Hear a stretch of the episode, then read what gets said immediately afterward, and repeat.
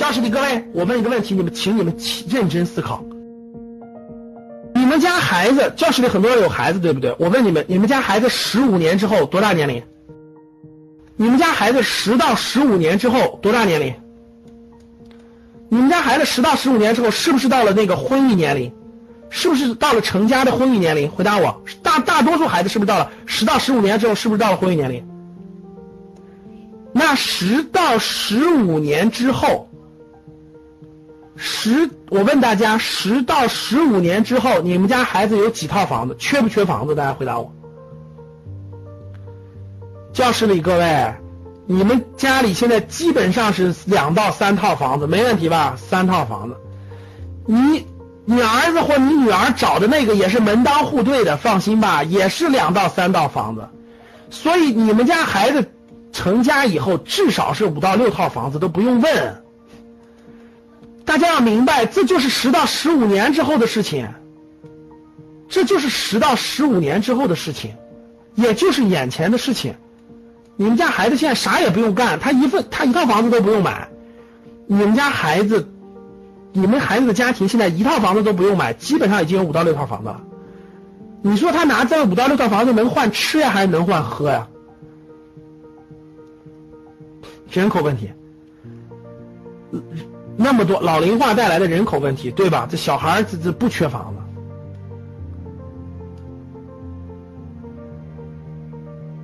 对吧？城市化率的慢慢慢慢，一线城市现在已经太拥挤了，人口已经负增长了。大家知道吧？北京、上海、广州人口都已经负增长了，除了深圳还在涨，都是负增长的，人口全是流出的。北京、上海、广州人口全是流出的，现在已经往二线城市转了，已经往二线城市转了，就是。现在都转到二线城市了，自有化率现在自有化率这么高了，房产税也要推出的，这些政策其实全是怎么可能再让你暴涨呢？这这怎么可能呢？就没有利好因素了，已经唯一的利好就是人人均 GDP 还比较低，人均收入还有提升的空间。这几个结合在一块儿，各位，房地产基本上达到了一个大周期的顶部拐点区域了，它肯定是个。你不要告诉我说，老师明天涨还是后天涨？这明天还涨一点，后天涨一点，这个一点都不重要。重要的是大周期的顶部拐点区域了，已经，已经到了大周期的顶部拐点区域了。这一点你是否能看明白？这一点你是否能够懂？这是最关键的。基本没有长期利好了，各位啊，基本没有长期利好。我说的是大格局啊，我说的是站在未来十年、二十年。你不要跟我说，老师未来，哎，怎么三个月了，我们这还涨呢？那不是我考虑的范围，我也不赚那个小钱。未来二十年临近大顶了，但政府不可能让它跌呀，怎么办？用行政手段控制住，让它不要快速跌，怎么办？有意的控制房价下跌的速度，让它一点点的。所以呢，其实现在什么意思？各位看，因为这个西方国家它是市场化的，它的房价是这样的，上涨上来就咔嚓就下去了，看，包括日本也是这样的。就看上涨一下上涨，然后迅速就会下跌了，基本上在一年内就跌下来了。所以日本、香港、美国房价都是上涨也快，下跌也快。中国有特殊的行政手段，所以中国希望是房价是让它横在这儿，懂了吧？就横在这儿。为啥呢？就是不要跌，掐住交易量不要跌，然后或者是缓慢下跌，然后让它这个消化，随着收入的增长消化消化消化，因为它下跌基本上也是这样的嘛，所以希望它有一个缓慢的过渡过渡过去。其实呢，我们希望通过行政手段让房价是这么一个过程，看达到巅峰以后呢，不要下跌，在高位震荡，高位震荡，震荡，震荡，震荡，然后慢慢的跟这个经济收入的上升把它重合掉，消化掉。这个过程，各位啊，那真的不是五年的事儿，真不是五年的事儿。我觉得啊，我觉得真不是五年的事儿。中小城市的房子可能是二十年的事儿，大城市的时候可能是五年，中小城市可能是二十年的事儿，这是二十年才能划好。现在的问题是，行政手段只是尽量是这个意愿，就是希望这个房价走成这个节奏，上下震荡，然后慢慢慢慢回回合。但是不一定啊，各位不一定。如果这个房价再疯狂上涨，那最后有没有可能出现一种情况是，真的是出现严重的下跌？完全有可能的。那有没有可能出现，如果是卡不住货币再发行，那就还往上上涨？那出现的结果就这样的，看。唰上升，然后咵嚓就下来了，那就再也管控不住了啊！如果现在再上涨，那就那就那就控制不住了啊，那真的就控制不住了，那就是名义上没跌，其实已经跌了相当多了。所以现在希望是走出来这条线，就希望方向走出来这条线，就是未来横在这儿不要动，然后每年交易量给它减少了，不影响金融风险。其实现在总体就是这个思路。所以下跌是一个必然的过程，隐形的缓慢的过程，就是表面上这个房价没动，其实它已经跌了，就跟现在燕郊一样，你去北京郊区你去看，其实已经跌了很多了，百分之五十了。但是你去银行，你你发现它的估值还在那，就是一个隐形缓慢的过程。这就意味着将是一个漫长的过程。这个漫长的过程是多久？我可以告诉你，是做好二十年的准备吧，做好二十年的准备吧。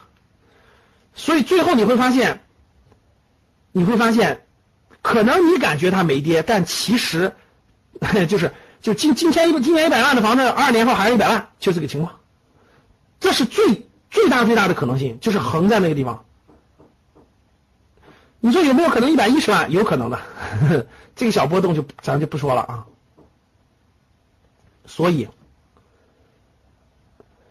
房产投资失假设失误，就如果房产投资错误啊，会让你失去未来二十年，会让你失去未来二十年。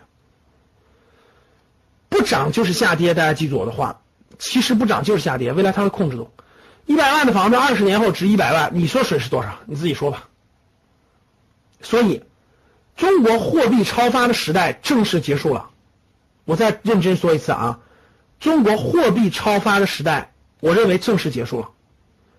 如果还超发，就突然老师又放水了，而且放的特别牛，几万个亿啊，就四万个亿啊，四万个亿又出来了，QE，中国的版 QE，四万亿放水，知道怎么做了吗？知道将会做什么？知道怎么做吗？明白怎么做吗？如果再发生超发，这种概率就小于百分之一啊，这种概率小于百分之一。如果货币再超发一次，我告诉你一个方法，除了留下住的房子，把其他所有资产全卖掉，所有资产全卖掉，所有资产就是就是除了住的房子啊，除了住的房子。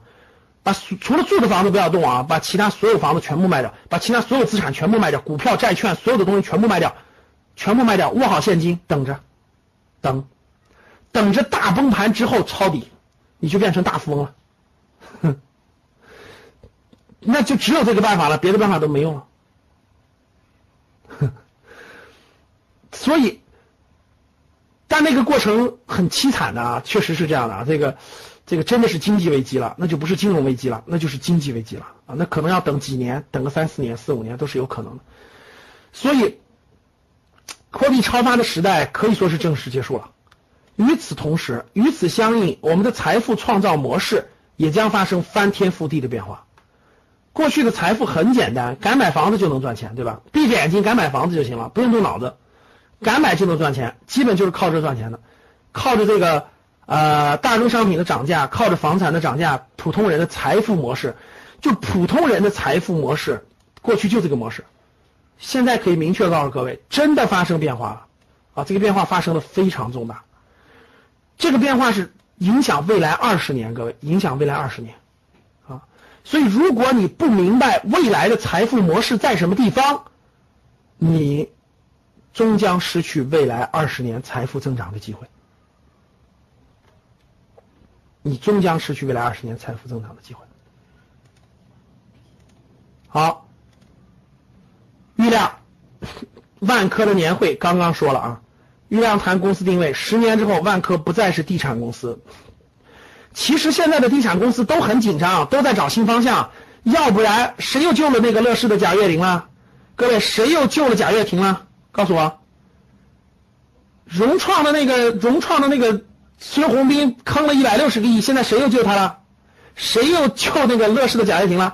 你发现没？还是地产大亨，是融创就是恒大，因为只有他们现在手里有钱，但是他他们还必须把这个钱花出去，你知道为什么吗？你看各位，房地产大亨比我们聪明多了，李嘉诚就不用说了，多聪明啊，早就开始转移那个那啥变化这个资产配置了，对吧？其实我问大家，你以为孙宏斌傻吗？你认为许家印不比你聪明吗？但是为什么他们赚这么多钱都要去投新的方向？你好好想一想。许家印现在又救了贾跃亭一把，对吧？又投了七十七个亿，搞新能源车去了。不做资产配置的转移，未来有一天必然经营惨淡。所以你看，万科的余亮明确说了，六月二十九号，万科股东大会明确说了，十年之后万科不会是地产公司。他正在考虑将万科各地的公司改名为某某万科企业，去掉房和地两个词。十年之后，万科还是地产公司吗？我想不是了。如果还是，那也是惨淡经营了。那时候中国经济里房地产的比例占比已经不高了。我正在琢磨让万科全国的地产公司把房和地的名字都去掉，叫做万科企业。比如说上海万科企业、深圳万科企业等，更符合我们未来的定位。大家知道为什么这些？万科、恒大、碧桂园、融创这种都在开发新的东西，都在搞新的东西了，明白了吗？他们看的比我们清楚多了，而他们的资金量又特别庞大，他为啥不搞饭店啊？他为啥不搞那些那个那个很那个？他的钱太大了，没搞小的没有意义，听懂了吗？所以你看，恒大去搞新能源车，恒大搞旅游，对吧？恒大搞旅游、搞健康，这个这个这个，都是大方向，都是。他能容得了那么，他能容得下那么多钱的，要不然是没有意义的。好了，讲了这么多了，大家听懂前面讲的这点内容了吗？今天的节目就分享到这里，喜欢我们节目的听众，记得在节目下方订阅哦，也可以在节目下方点赞、评论、转发。我们每周一会随机选出三位。为转发和评论的小伙伴赠送三本精选的理财电子书籍礼包，到时会电台私信告诉您收取的方式。听完很多节目后，还是困惑如何让自己的资产避免缩水，以及长期健康保值增值，获得长期理财投资的回报？要记得添加阿康微信哦，微信号五幺五八八六六二幺。备注学理财就好了。我们的电台会定期更新，大家记得订阅，以免找不到啦。我们下期再见。可以添加我的格局班主任阿康老师微信五幺五八八六六二幺，完成添加之后呢，就可以加入到理财投资微信群，而且还可以免费领取到要看三遍以上的学习视频和电子书籍。备注学理财就可以了。